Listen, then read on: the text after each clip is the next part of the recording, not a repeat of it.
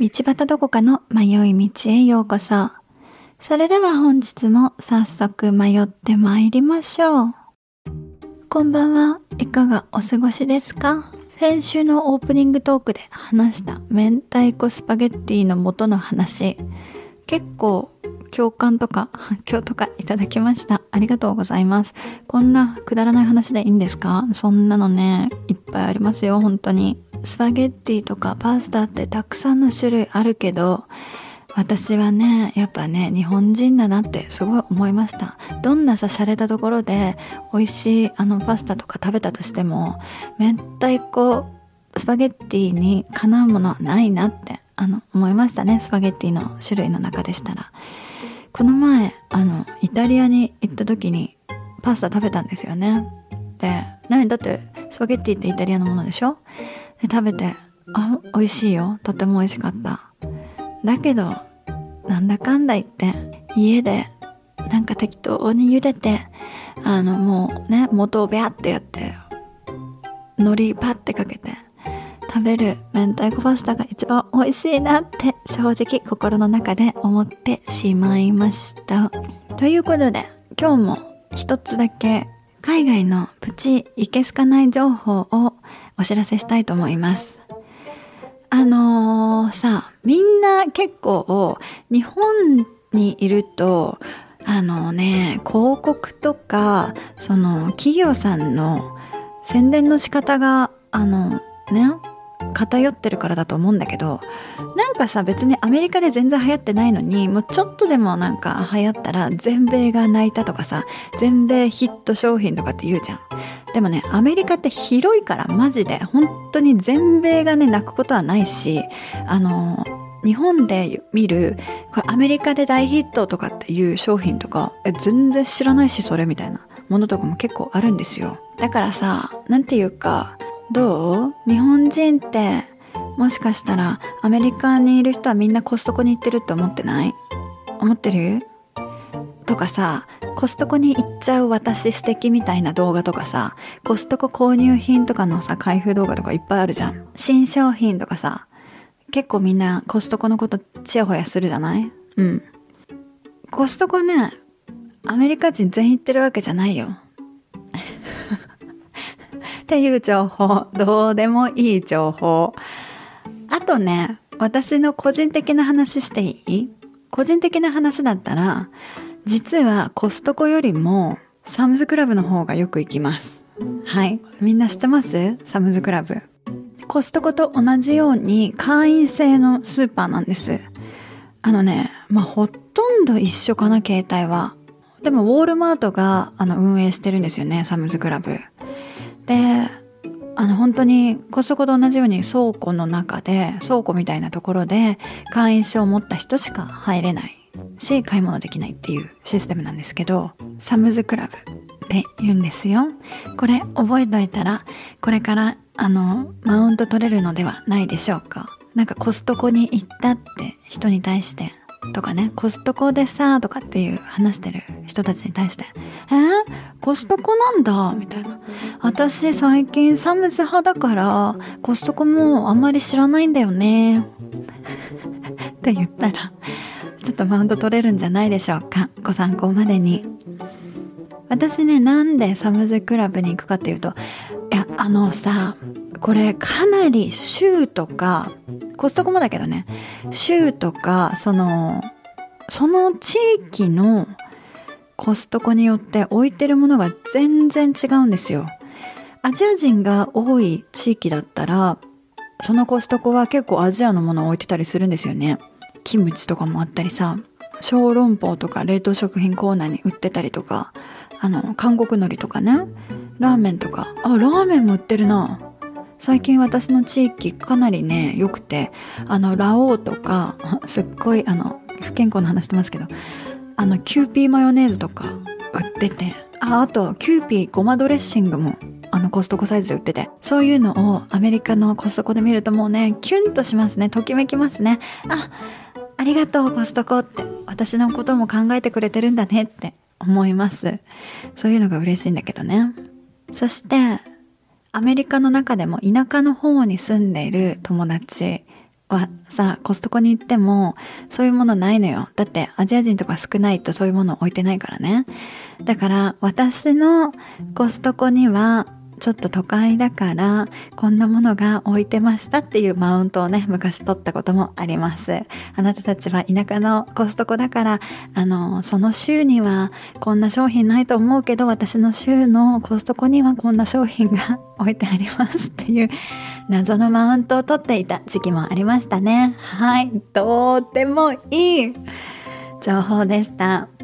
でもね、えっ、ー、とね、サムズクラブは、ウォールマートがあの、やっていることもあって、ちょっとね、コストコとは、あの、このインベントリーが違うというか、商品が違ったりするんですよね。あの、でもね、結構好きで、あの、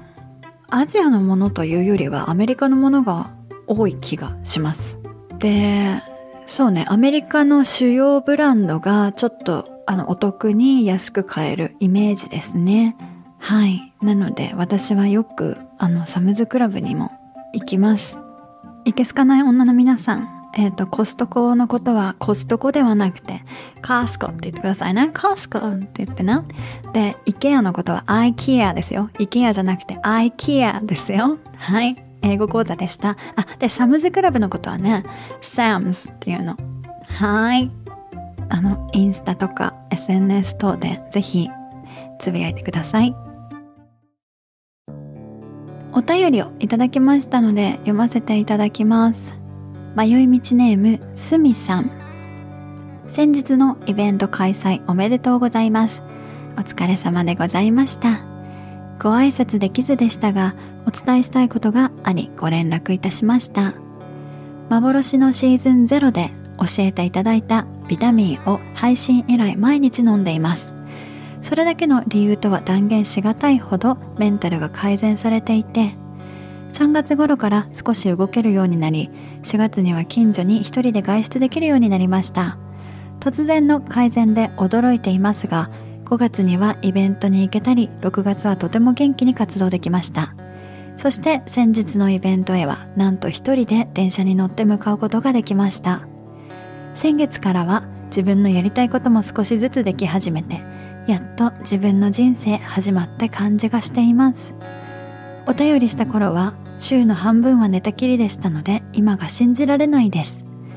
大衆の幸せに当てはめようとしていた自分が自分にとっての幸せを感じ始められています。やりたいこともたくさんできて今まで影にいた自分の意思や趣味が出てきました。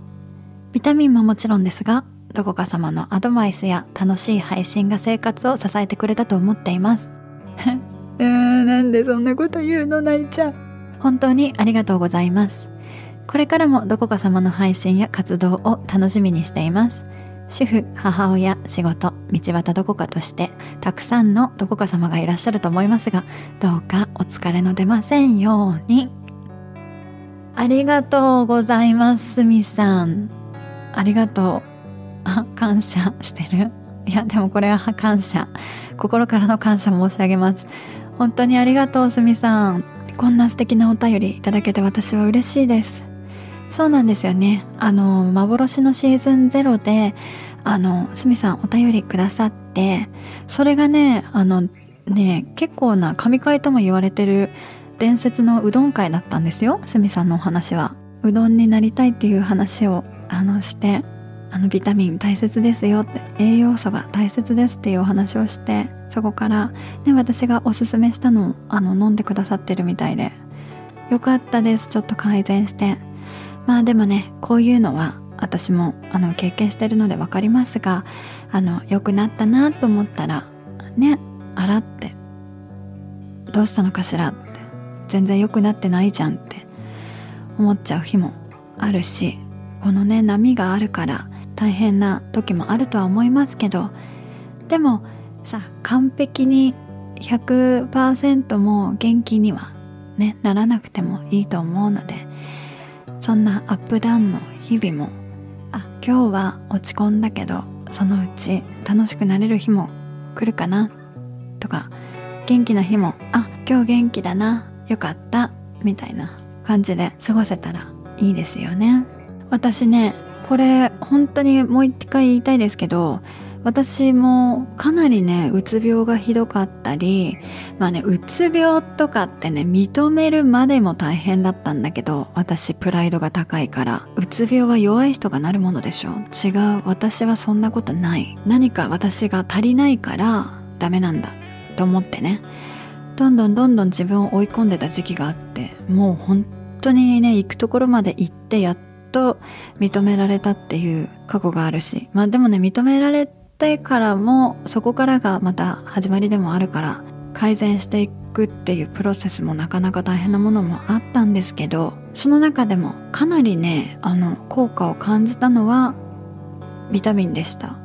なんかマルチみたいな話してるけど、マルチは一切やってません。あの、アマゾンとか、あの、アイハーブとかでも買える、あの、普通の、あの、ビタミンを飲み始めたことがきっかけだったんですけど、どういう風にしたら一番吸収がよく取れるかとか、自分なりに調べてたどり着いたビタミンのブランドがあるんですけどそれはね液体なんですよね。だから液体だから口の中でちょっと30秒ぐらい待って飲み込むみたいなタイプのあのものなんですけどそれはねかなり効きましたね。これね調べると結構出てくるんですけど本当にビタミン D とか特に B ですね。ビタミン B 系を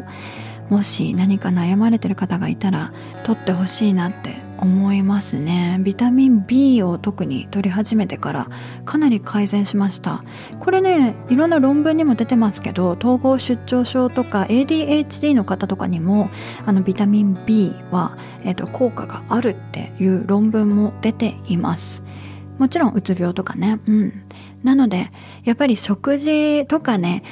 やっぱりそのうつの時とかやっぱりその精神がね参ってる時って食事ってなかなか取れないので取れたとしてもなんか偏っていたりとかうん。ねそこを改善しなきゃって思うんだけどそれでさなんか超健康食みたいなの始めたら全然続かなくて逆にその続けられない自分に嫌悪感を抱いてねなんか余計に悪くなっちゃったりもしたりするんだけどもうそういう時はいいのよ食事じゃなくてもうね今のこの時代21世紀頼れるものは頼りましょうっていうことでお金で解決ビタミンを買って飲んでたら私ね結構改善しましたね。でもねあの100%回復はないかもしれない。なくていいっていう気でやって皆さんもちょっと参考にしてみてくださいね。でね次なんですけどちょっと久しぶりに久しぶりでもないか私いつもなんか変なことばっかり話してるけど最近私が本当に迷ったことについてお話ししたいと思いますそれは私と長女との関係なんですけど私娘が2人いて実は私自身も長女なんです。であの私3姉妹でねそう道端3姉妹なんですよ。私がどこかでしょ？で次女がそこかって言ってで三女があそこかって言うんだけどねそう長女なの。でさなんか長女の呪いってあるなってすごくなんか最近ね私自身の長女と過ごしていてあったんだけどなんかさなんて言うんだろう。あのー、まあ長女の娘がまああのこの前すごい問題行動を起こしたんです。でそれがね妹に対してだったんだけどもうちょっと本当に危なかった。行動したのよね。で私ももうびっくりしちゃってなんかそう反射的にすごい怒ったんだよね。でもさその怒ってる途中でその長女が悲しそうな顔しててなんていうかさあこの子本当になんでこんなことしちゃったのか自分でも分かんないくらい悲しかったんだなってすごい思って。でそれはねあ本当に私が悪かったなって思うことができたんですよね。そこまでその彼女がそれをしてしまうくらい私が対応してなかったんだなっていうかさこの何て言うんだろう言葉では難しいけどなんだろうなこのさ兄弟って微妙じゃない。なんか同じように育ててるつもりなんだけどやっぱり全然性格とかも違うしなぜか長女にはなんか過剰に反応しちゃう私がいたんですよね。次女とはなんかちょっと違う反応をしちゃうんですよね私長女に。でなんでだろうって。なんで次女が同じことやっててもあんまり気にならないのに長女がやったらなんかすっごい気になっちゃう。私っていうのがいて。なんでだろうって。ちょっとね立ち止まってこれは変わらなきゃいけない。私が変わらなきゃいけないと思ってちょっとね考えたりあの言語化したり自分に聞いてみたりいろいろしたんですよね。でね結論としてはなんでこんなに長女にねうん怒りだったり、うん、悲しみだったりなんか許せないって思いとかも出てきたりしてたからなんでそんな風に思っちゃうんだろうって思った時に長女はねちっちゃい頃の私とそっくりだと思ったの。あの性格とかあの言うこととかやることとか。次女はねなんか私が羨ましいなと思うようなタイプのなんか本当に甘え上手だしなんか人の懐に入るのがうまい子なんですよね次女って。だからなんか可愛いって思うような行動をたくさんするの。だけどさ長女はうーんなんかそういう風に甘えたりとかあのしたいんだけどうまくできないからなんか違う感じでアテンションを欲しいというか注目を欲しくてそれがちょっと汲み取られなくて失敗しちゃうような感じなんだよね。だからさそこをあ私もそんなんだったなと思ってお姉ちゃんなんだからって言葉を言われちゃって甘えられなかった。こととか私もたくさんあったなって思ってそれが嫌だったのに同じ言葉をね長女に言ってたりするんですよ。年はさそんなちょっとしか離れてないのにお姉ちゃんってだけでさ私自身も我慢したことあるなとかなのに長女にも我慢させてるなとかって気づいたりでももっとね深いところまで行くとその子供の時に私ができなくて我慢していたんだからあなたも私と同じように我慢しなさいよみたいなこう引き継いではいけないこの連鎖させてはいけないようなことを私自身がやってしまってるなってすっごい感じてもうねあのー、反省しました。つまりたくさん我慢していた自分が嫌いだったし妹のように可愛く私の妹もすっごい可愛くてずっと比べられてたし妹はめちゃくちゃ可愛いねとかってあからさまに言われたりとかなんだろうそう比べられて生きてきたお姉ちゃんなのにこんなこともできないんだとか。でも妹はちっちゃいのにこんなこともできるみたいなさ感じのまあそういうつもりはなかったのかもだけどそういう思い出とかさいろいろ思い出してつまりはそんなちっちゃい頃の私自身が自分で大嫌いなんだなって今でも嫌いなんだなって私のことがね私自身のことがね嫌いなんだなって思いました。でもこれはではどうやったら解決かなって思った時にねそう長女にもちろん謝ったしもうそうしないって心に決めるんだけどさ。でもまたふとした瞬間にまたそれが蘇って長女になんかまた同じような感じの対応をしてしまうんだよね。で、これは、で、また気づいて、あ、ダメじゃん私、なんで同じことしちゃうって思ってさ、でもその時になんかパッて、やっぱりまだ小さい頃の自分がまだ悲しんでるんだってことに気づいたんです。まだその私の中の、まあ、インナーチャイルドっていう言い方したりもしますけどその過去の自分がまだそれ消化できてなくてすごい悲しんでる。だからその思いを投影してしまってその長女にね。でその悲しみから来る怒りとかでやるせなさとかで長女に当たってしまってるっていうことに気づいて。じゃあまずそのちっちゃい頃の私をどうにかこう解放してあの発散させてあげなきゃなって思ったんですよね。でさなんか思い出したくもないけどそうしたらさなんかもういろいろもうポロポロポロポロポロポロポロポロその母と私の母とその私の関係が今の私と自分の長女の関係のようにこうブワーって全部ねこう思い出したんですよ。でさなんか本当に辛かったしそんなことを言った母とかされた経験とか母への憎しみとかもまたブワって出てきて大変になっちゃったんだけどでもさいやもう今しかないと思ってもう全部さ思い出して一通り思い出して悲しくなって怒ったりその感情にこうねあの揉まれながら今の私がさそのちっちゃい時の私に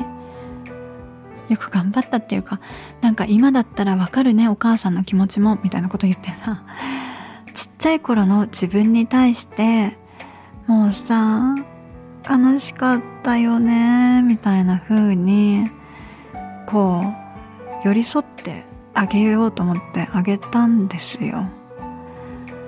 なんかまだ悲しかったんだね私みたいな。こういうことさスピリチュアルの人とかそういう関連でやったことあるけど